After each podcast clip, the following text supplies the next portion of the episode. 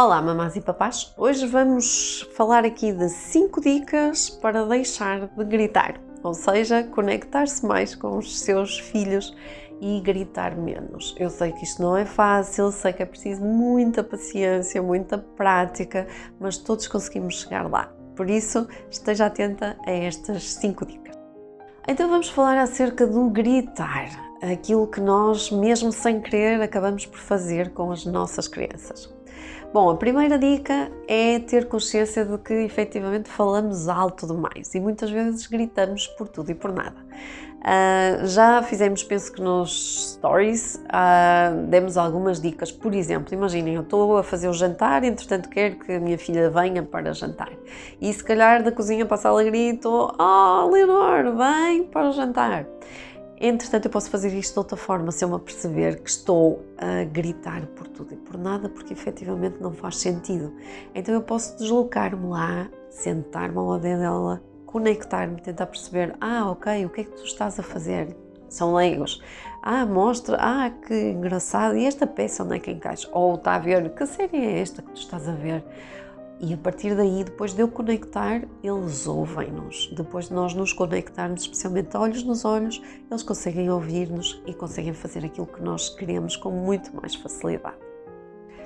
É importante cada um de nós ter consciência daquilo que dispara dentro de nós uh, o grito, a raiva. Ou seja, se é por medo, porque a minha criança me está a responder, eu tenho medo que ela não me obedeça, se é porque isto reativa uma sensação de, de humilhação que eu senti quando era pequenino, porque me berravam muito e não me deixavam exprimir aquilo que eu sentia. Ou seja, é importante que não diria todos os dias, mas semanalmente façamos assim uma revisão sobre Quais são as situações em que eu grito? Quais são as situações que me fazem perder a trolitana? Quais são o que qual é a emoção e o pensamento que me ocorre logo nesses momentos e que faz com que, bah, eu dispare e desate a gritar com os meus filhos. E quando eu grito, eu perco a conexão toda e a partir daí vai ser muito mais difícil eles fazerem aquilo que nós gostaríamos que eles fizessem.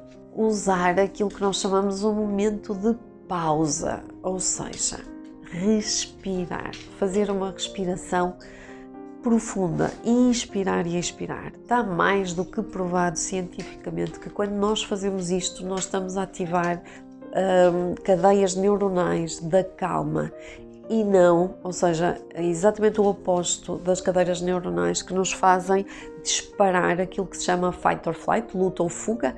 Quando alguém está a gritar comigo, eu estou a assumir aquilo como uma sensação de. Quando alguém está a gritar, não. Quando alguém uh, desobedece ou não quer fazer aquilo que eu quero e eu estou a, num crescendo em emoção, regra geral, a sensação que tenho é de perigo, ou seja, eu entro num modo de ataque, de fuga ou de ataque, isso leva-me a bloquear tudo aquilo que é pensamento cognitivo, tudo aquilo que é racional naquele momento.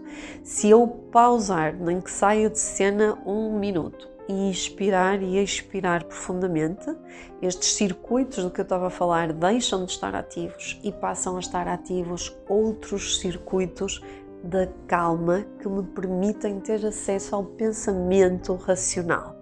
Portanto, a pausa para respirar é mesmo eficaz antes de tentar resolver a situação com os nossos filhos. A outra dica é a conexão.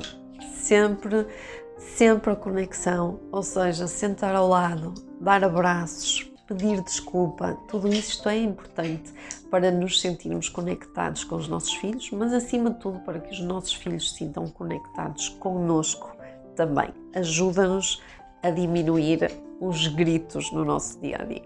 A dica número 5 é praticar, praticar, praticar, praticar, porque isto não há nenhum botão, não dá para carregar e ok, eu já fico a funcionar sem gritar, mas acreditem que se nós praticarmos estas dicas, nós vamos diminuir muito os berros lá em casa. E já agora para finalizar, arranje tempo para si, faça uma massagem, vá conversar com os amigos. É importante sentir-se bem ter tempo de qualidade para si, para depois ter tempo de qualidade para os seus filhos e para os outros. Ouçam os vossos bebês e sejam felizes.